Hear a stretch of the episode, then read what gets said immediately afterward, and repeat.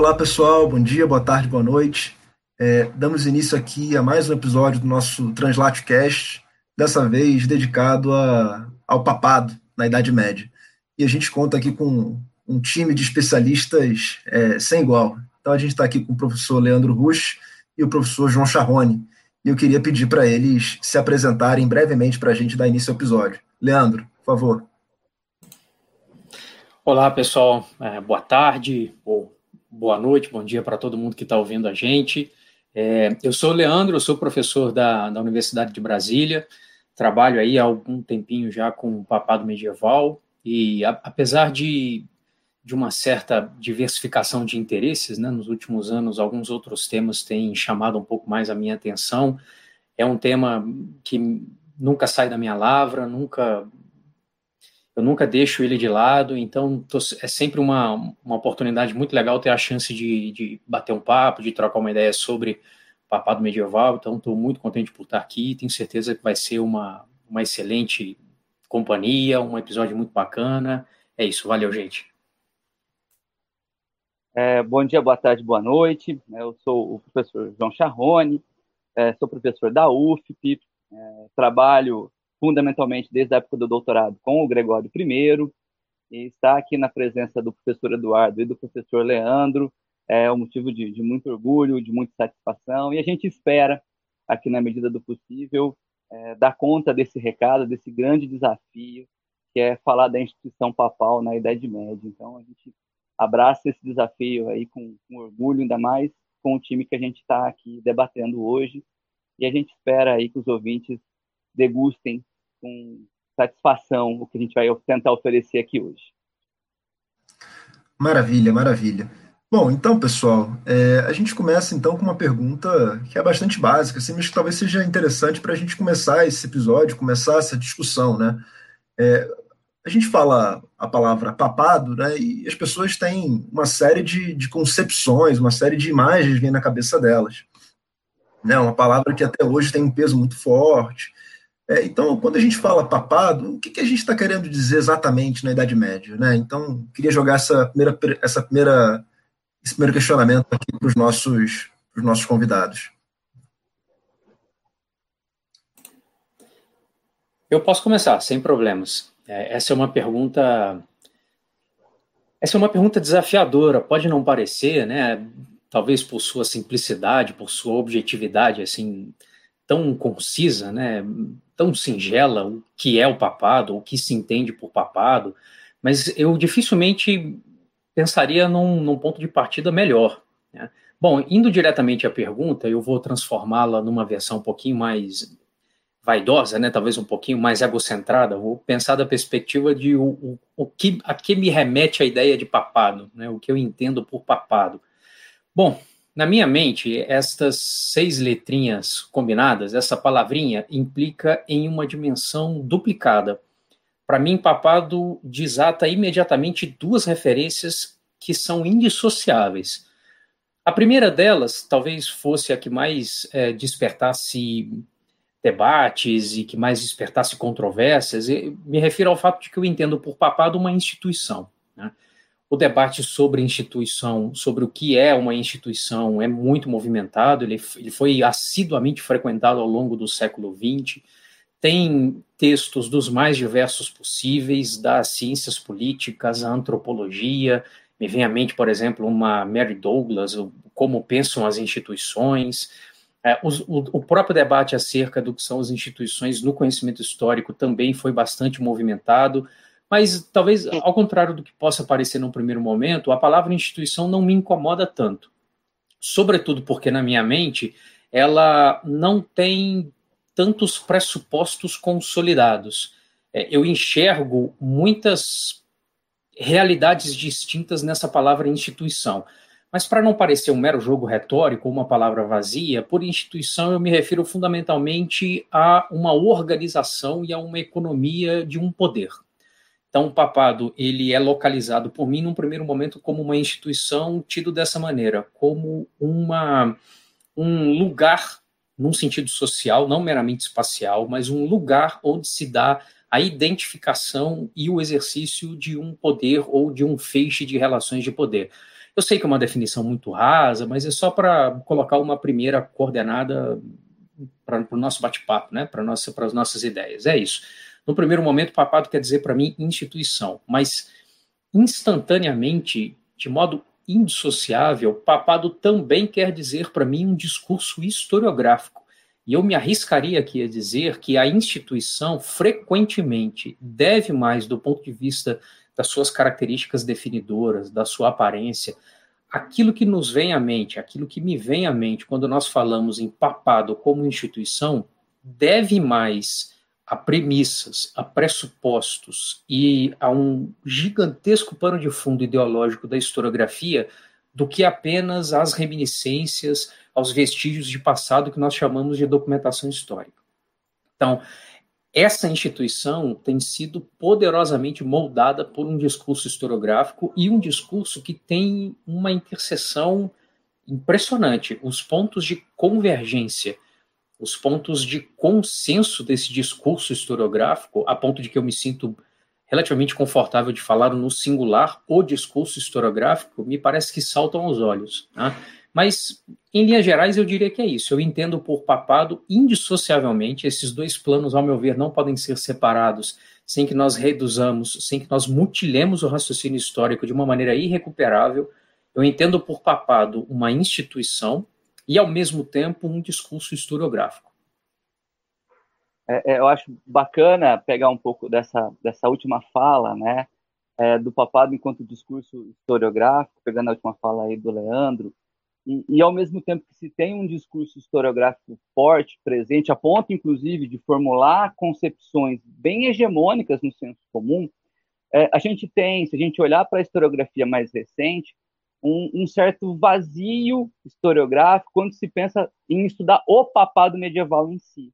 Eu acho que isso, em grande medida, ainda é um legado dessa terceira geração dos Zanali, né, que é muito mais adepta às especificidades da história, ou seja, praticamente a gente não tem, recentemente, nos últimos 50 anos, estudos que vão abordar a síntese histórica do papado. A gente, o que a gente tem? Né? Não estou dizendo que não tem estudos sobre o papado, é lógico que tem, mas uma ampla maioria de estudos do papado são centrados muito na figura dos papas, em especiais aqueles, em especial aquele que a, que a historiografia, enfim, que a tradição aponta como os mais conhecidos, entre aspas aqui, os mais importantes. Ou o papado também é abordado de forma indireta, né? não como tema central. Sei lá, não dá para se falar, por exemplo, em cruzadas sem mencionar papado, não dá para se falar em coroação de Carlos Magno sem mencionar papado. Né? Então, eu acho que isso torna essa nossa conversa, e a primeira pergunta especificamente, né, o que é o papado medieval,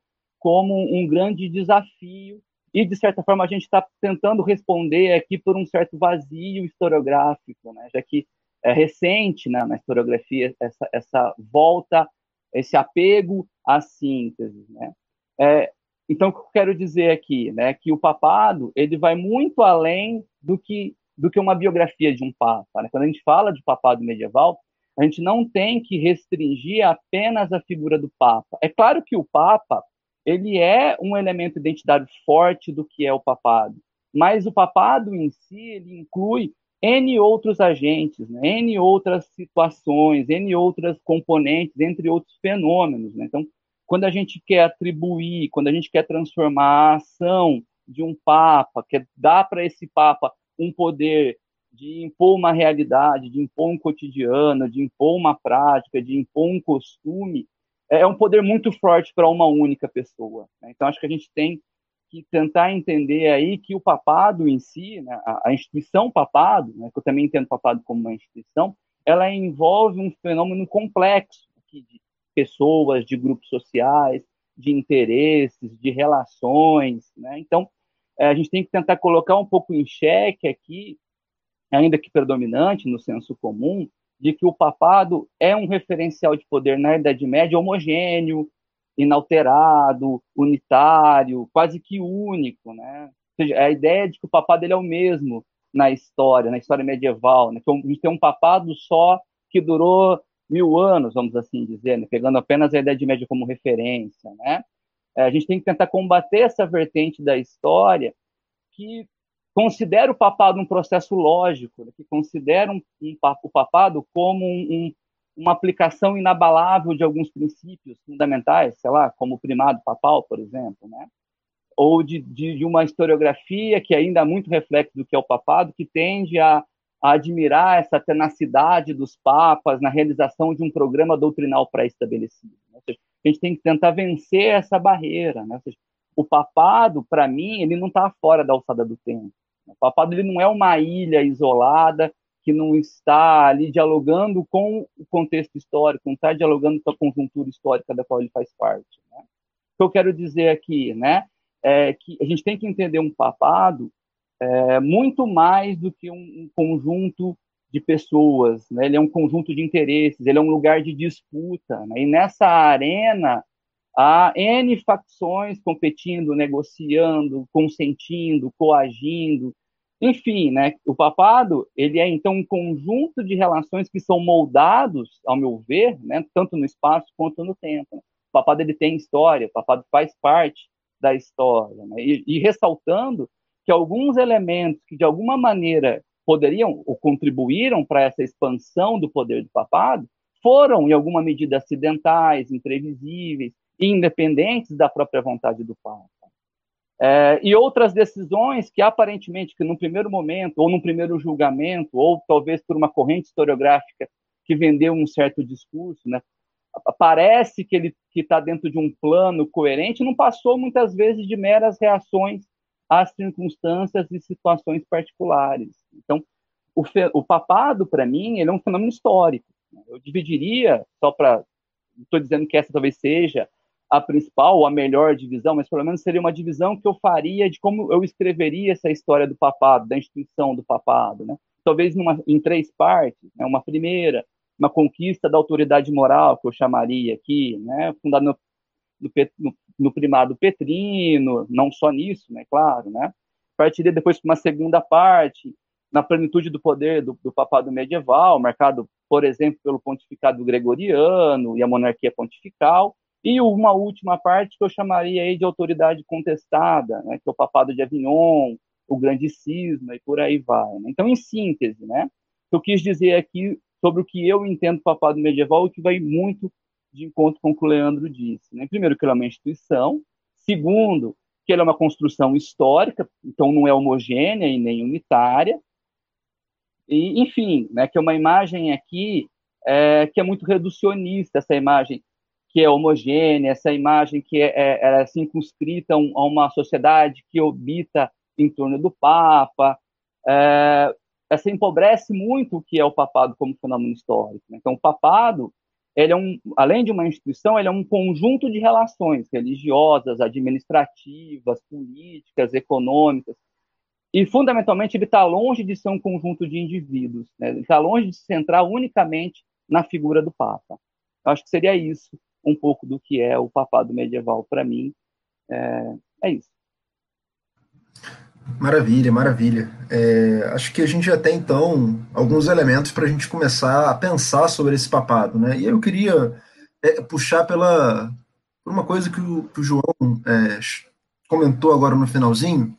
Ele mencionou o legado petrino, né? E, e tanto o João quanto o Leandro é, destacaram é, o fato de ser uma instituição histórica que se transforma no tempo, que se transforma no espaço.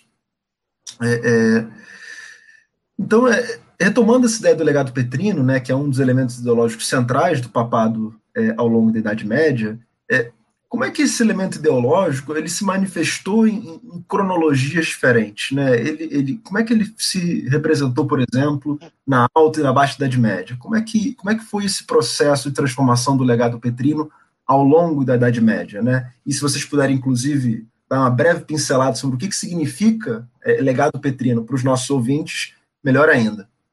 Bom, essa é uma questão que, para mim, está muito atrelada à autoridade. Né? Inicialmente moral e, posteriormente, prática do bispo de Roma. Então, entendê-la, né, entender o que é esse legado petrino, é de suma importância para a gente perceber quais são as nuances, quais são os padrões, o seu desenvolvimento simbólico e posteriormente, na, idade, na, na Baixa Idade Média, né, é, é esse efetivo prático da autoridade do Papa. Né?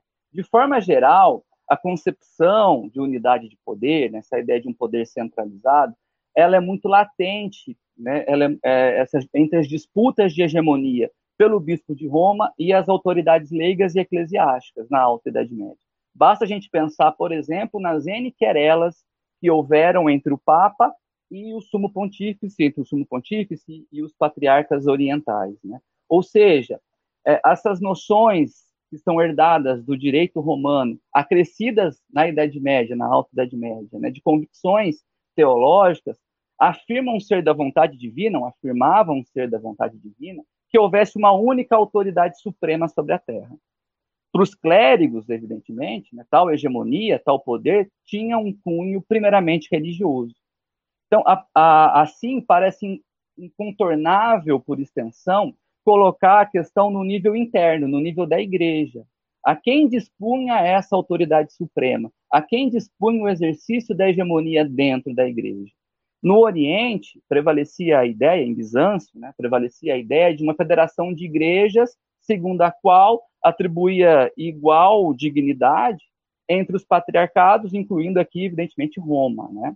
No Ocidente, por sua vez, vai se promover uma gradual, né, ou seja, uma lenta e gradual defesa da supremacia da Sé romana, que paulatinamente, óbvio, sem dissonância, sem contestamento, sem negociação, faria do papado, na Idade Média Central, o principal centro de poder eclesiástico na Europa Ocidental. Então, nesse sentido, né, a gente tem que lembrar que a figura do Papa, a princípio como líder do cristianismo e hoje somente como líder da Igreja Católica, é uma criação da Europa medieval.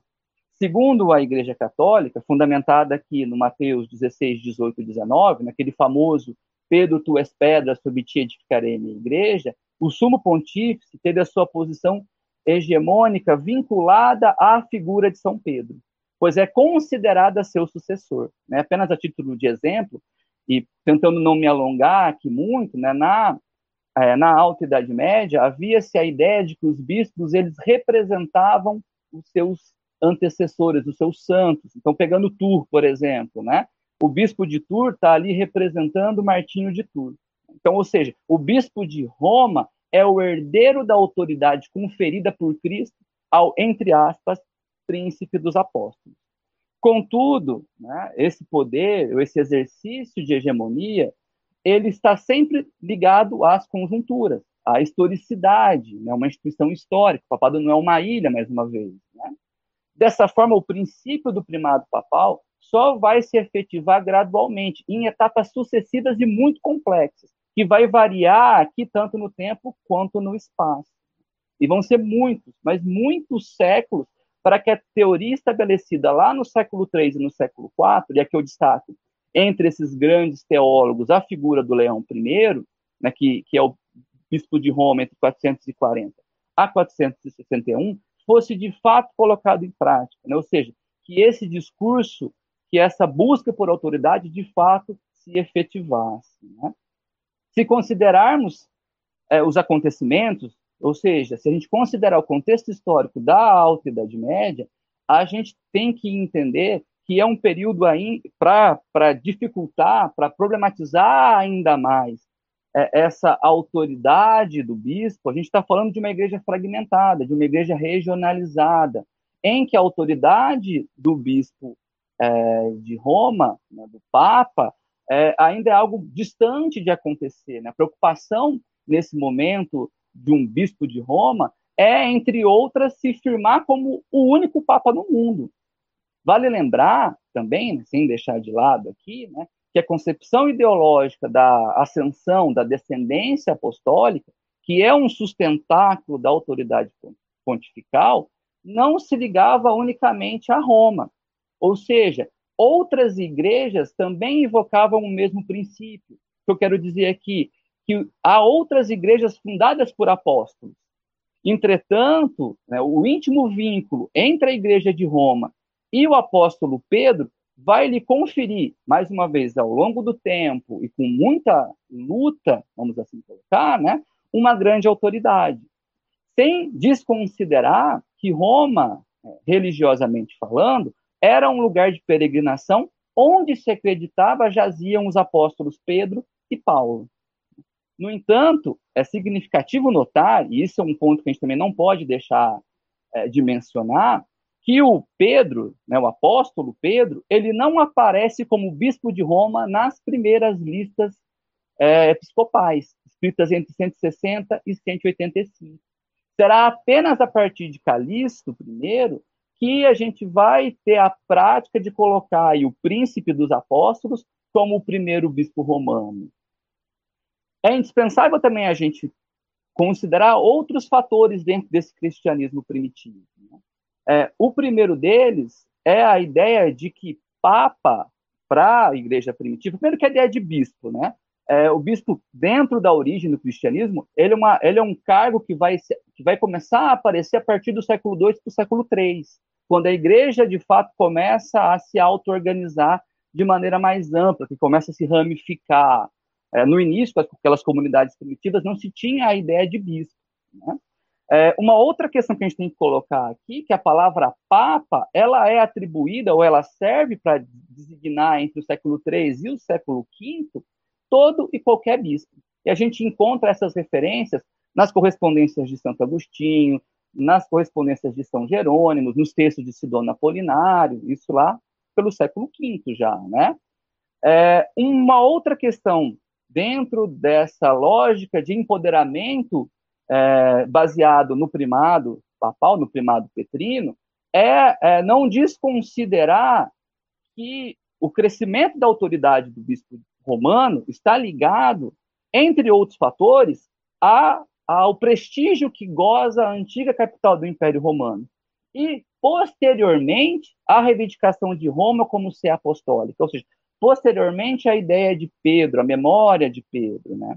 É claro que a gente não pode esquecer, e é isso que eu estou querendo chamar a atenção aqui, né, que Roma fora é, a, a, capital do Império Romano, que Roma fora a cidade mais importante dentro do mundo romano, ainda que a partir da Idade Média ela diminua sensivelmente o número de habitantes, a importância prática tenha caído, mas enfim, a gente não pode desconsiderar a importância da cidade de Roma.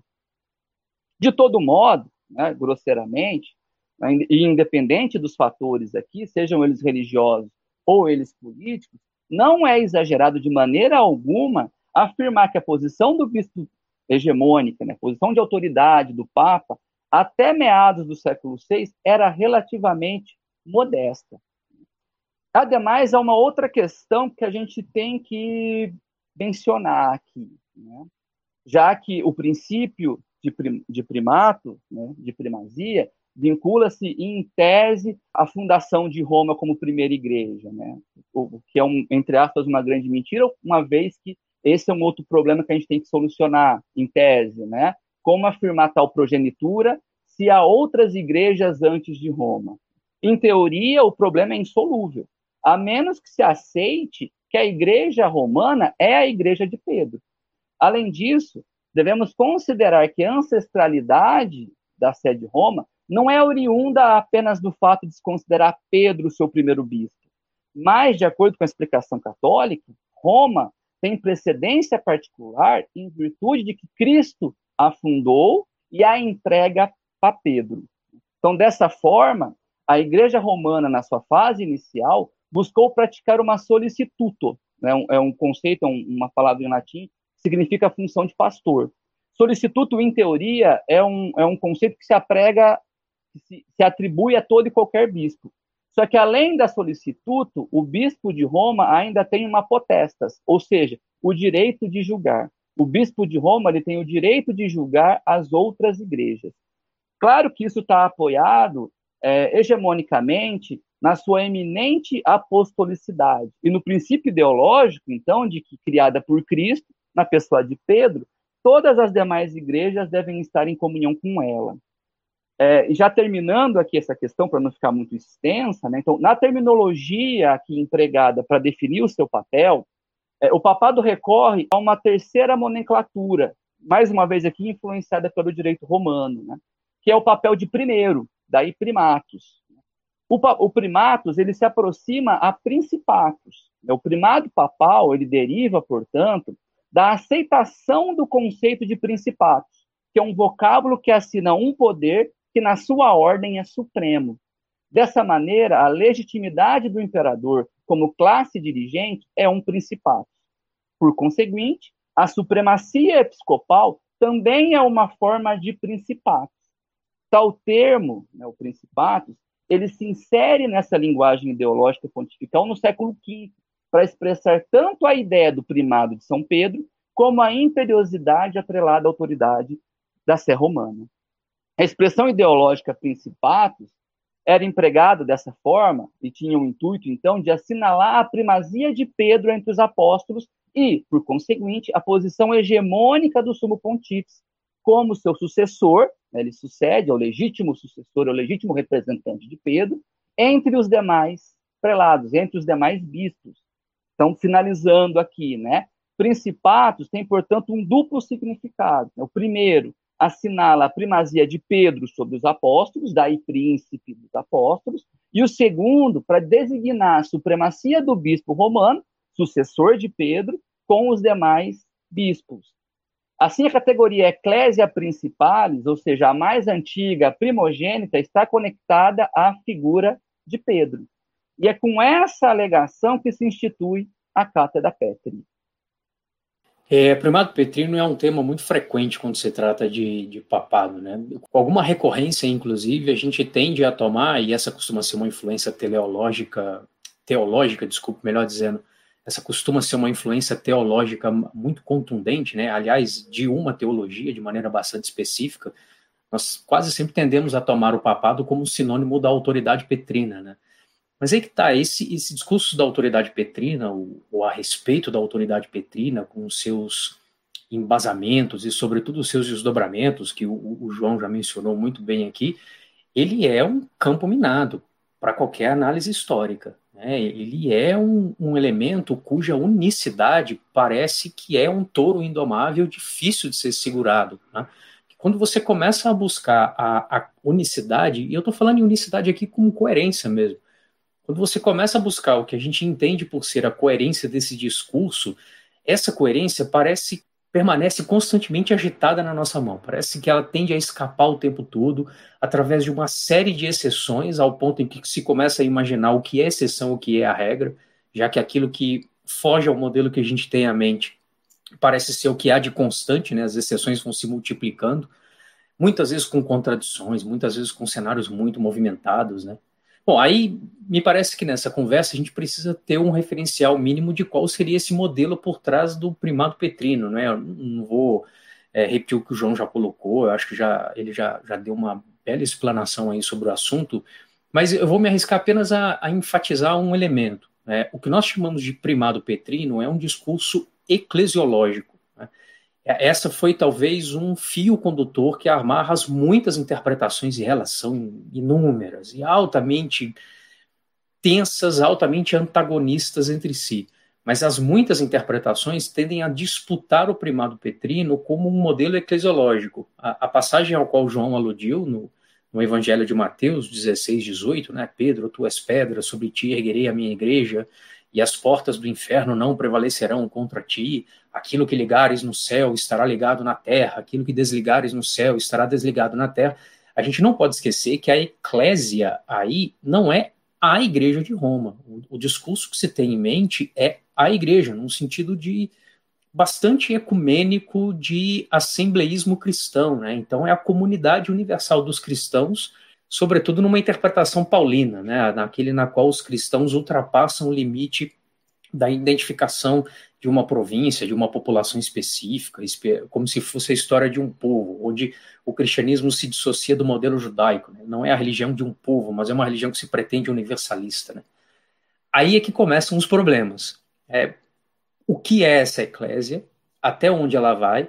Mas, sobretudo, qual é o alcance da frase sobre ti erguerei a minha igreja? Porque, veja, é curioso, num primeiro momento, fazendo uma, um jogo de interpretações aqui que pode soar até ingênuo, mas que eu acho que é intelectualmente instigante, a gente poderia olhar para o Evangelho de Mateus e ele talvez sugira que a autoridade de Pedro seja a base. A autoridade de Pedro é aquilo que, de alguma maneira, confere embasamento, sustentação para a igreja. Mas quase sempre, quando a gente observa as análises do primado petrino, o modelo se inverte. O que está na base é projetado para o topo E a figura de Pedro parece que vira o cume de uma pirâmide majestática que governa toda supostamente a igreja, né, a eclésia. Mas o que quer dizer sobre ti erguerei a minha igreja? Quer dizer trabalho pastoral? Quer dizer integridade espiritual? Quer dizer relação com outros poderes humanos? Quer dizer a organização das igrejas? Quer dizer a fronteira entre cristão e não cristão? Quer dizer pregação? Na verdade, é, essa lista que eu estou fazendo aqui, muito improvisada, muito quase que pensando em voz alta com vocês, ela na verdade não é uma lista, porque a primazia petrina já foi identificada com muitos desses discursos de muitas maneiras. Então, há até disputas constantes em torno da ênfase desse discurso. Onde está a primazia petrina? Ela é a posição de ser primeiro, de ser a primeira voz a ser ouvida e de exercer um poder discricionário de tomar decisões em que campo? Em que campo? Sobre que matéria? E quem toma esse poder? Se você acha que a resposta para essas três perguntas são claras, eu diria visite alguns contextos da história, porque o João já foi muito claro, né?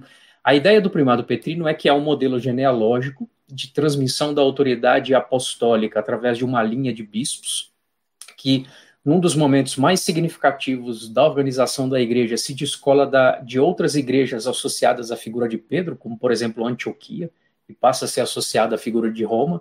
Então, a princípio já tem uma mudança aí. A genealogia dos herdeiros de Pedro estaria especificamente em Roma e não em outras igrejas. Isso já foi um foco de disputa constante. Mas esse modelo genealógico ele está especificamente onde? Ele está no indivíduo, ele está num lugar, ele está numa instituição. Essas definições não são simples, né? Por exemplo, em, em, alguns pontificados, como por exemplo no século V, eu tenho em mente agora a própria figura do leão mencionado pelo João e a figura de Gelásio, por exemplo, há oscilações nos discursos papais no qual quem exerce o primado não é o bispo de Roma, é a sede de Roma. Então, isso, por exemplo, pode nos levar a cenários muito diferentes. Uma coisa é você imaginar que o bispo é a garganta que conclama o poder decisório legado a Pedro. Outra coisa é você dizer que é uma igreja que exerce esse poder, que é a igreja de Roma. A igreja de Roma, como João já chamou a atenção, não se identifica com um indivíduo, com uma única pessoa. Aliás, Gelásio, por exemplo, constantemente reivindicava o primado papal para tentar se sobrepor sobre o clero romano, para criar um consenso dentro da igreja de Roma. E vale lembrar, o clero romano aqui nomeado por ele com figuras que muitas vezes não eram romanas. Ele nomeava diáconos, por exemplo, e figuras encarregadas do clero romano que vinha de fora de Roma. Então, quem toma a decisão? É uma discussão dentro do, da Igreja de Roma? É um próprio indivíduo? As disputas são frequentes, né?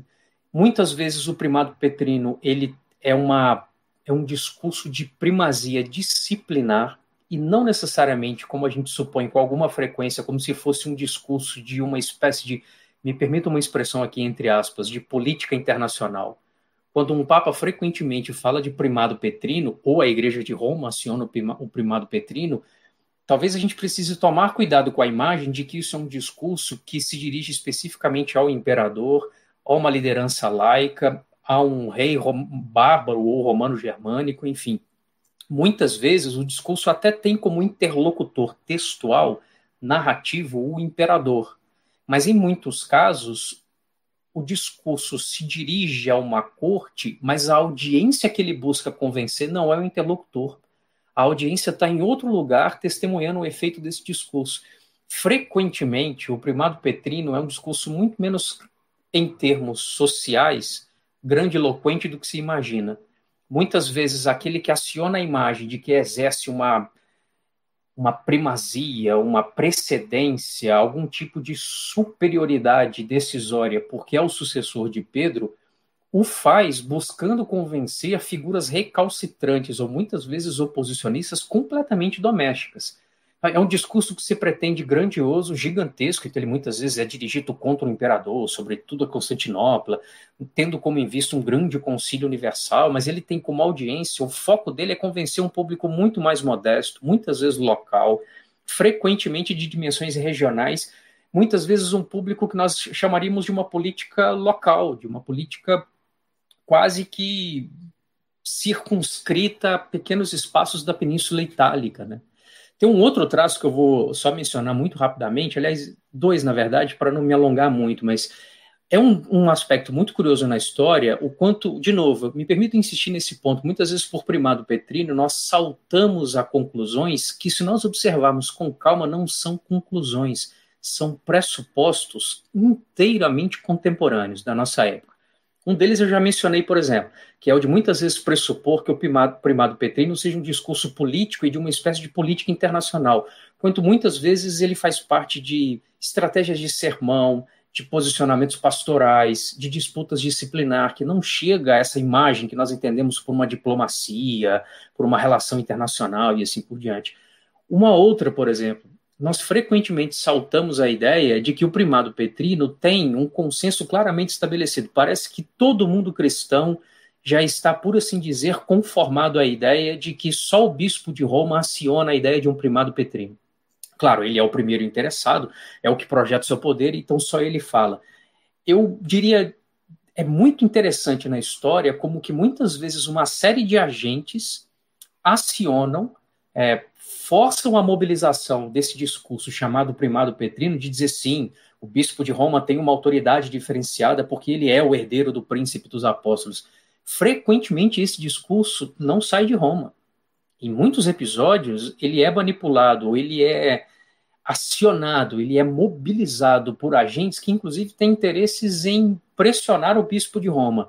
Justiniano faz isso, por exemplo. Me vem à mente agora um, um, exemplo muito significativo na novela, se a memória não me, não me está me atraiçoando aqui, na novela, uma das sessões do Código de Justiniano, 131, Justiniano reconhece a primazia de Roma sobre Constantinopla. Ele diz assim: bom, temos um problema. Como é que o imperador que bizantino, que está lá em Constantinopla, parece que comete esse ato um tanto quanto intrigante de reconhecer uma outra igreja, muitas vezes rival daquela associada ao seu domínio imediato, como superior a essa igreja? Por que, que o imperador está favorecendo uma igreja rival? Quando você se dá conta, parece que Justiniano usa o primado petrino para mobilizar a aprovação da aristocracia romana às vésperas da invasão da África, que precede a invasão da Península Itálica muito interessante. É provável que Justiniano tenha usado o discurso de reconhecer a superioridade de Roma para conquistar Roma, para subordinar e subjugar Roma aos seus próprios interesses. O discurso petrino vai ser acionado pelos carolíngios para justificarem o golpe de Estado que depõe o último merovingio. Sim, atribui-se e inflaciona-se. São doses de discurso de um, um anabolizante cavalar para insuflar a autoridade de Roma que vem dos carolíngios. Não é o Papa que se diz eu vou arbitrar tudo porque eu tenho a maior autoridade. São os carolíngios que estão interessados em dizer: olha, vamos mandar isso para o bispo de Roma porque ele é a voz suprema da cristandade, ele é o herdeiro de Pedro. E o último aspecto que eu ia mencionar, então, só para ficar nos três, eu estou terminando, sei que eu estou pressionando aqui a, a paciência de quem está me ouvindo, mas só para não perder o fio da meada. Então, cuidado com a natureza do discurso, ele nem sempre é político, ele nem sempre é diplomático. Segundo, cuidado com a quem o discurso favorece, quem usa estrategicamente, nem sempre é o bispo de Roma, nem, nem sempre é a igreja de Roma. E em terceiro lugar, aí o João foi muito pertinente, muito sagaz nesse ponto. Esse é um dos muitos atributos da história papal que tem uma mutabilidade, uma historicidade alucinante. Eu sei que eu estou começando a carregar aqui nos adjetivos, mas vai isso mesmo, é o que eu estou pensando. Alucinante. Então, por exemplo, quem mobiliza esse discurso, qual é o propósito, como ele é feito, em que circunstância, com que finalidade, muda radicalmente da baixa Idade Média, por exemplo, em relação à alta Idade Média. Agora, tem um traço curioso. Nessa, nessa mutabilidade alucinante, tem algumas constantes que a gente consegue reconhecer. Até onde vai o meu universo de experiência documental, na baixa Idade Média, os concorrentes que buscam se apropriar ou acionar o discurso do primado petrino contra o bispo de Roma, ou para pressionar o bispo de Roma, são menos frequentes do que na Alta Idade Média. Eu diria que na Baixa Idade Média parece que se consolida algum regime discursivo, ou para usar uma, um jargão aqui Foucaultiano, se consolida uma espécie de ordem discursiva em torno do primado petrino, com algo que se assemelha aí sim a alguma espécie de prerrogativa de Roma. Tanto que na Baixa Idade Média será mais frequente, serão mais frequentes estratégias para demolir a lógica do privado petrino, como será feito no início do século XIV, Marcelo de Pádua, por exemplo, um Guilherme de Ockham, dizendo, olha, Pedro não era lá o príncipe dos apóstolos, ou vocês entenderam essa expressão de maneira equivocada. Não é isso que quer dizer um João 22, por exemplo. Então, é muito mais, às vezes, uma forma de reformular drasticamente o discurso do primado petrino do que em relação a esses exemplos que eu acabei de mencionar, de fontes de poder que falam em nome do primado petrino, reconhecendo que ele catapulta a igreja romana para uma posição superior, mas que fazem disso não um atestado de subserviência, ao contrário, uma forma de tentar muitas vezes encurralar, pressionar, capturar o poder do Papa. Então, acho que eu só queria aqui estender, completar, se é que cabe a mim aqui esse papel, né? Pegar carona mesmo na fala do João, com essa lógica de que o primado petrino é um desses elementos que nos passa, nos coloca nesse terreno minado de armadilhas de falar do papado como uma grande instituição, no singular, de forma homogênea e unitária. Acho que é sempre legal a gente manter essa, esse cuidado em mente. Pessoal, vocês acabaram de ouvir a primeira parte do nosso episódio sobre o papado no Translatio Cast. Em breve lançaremos a segunda parte, onde essa conversa com João Charrone e Leandro Rusch continua. Até logo, pessoal!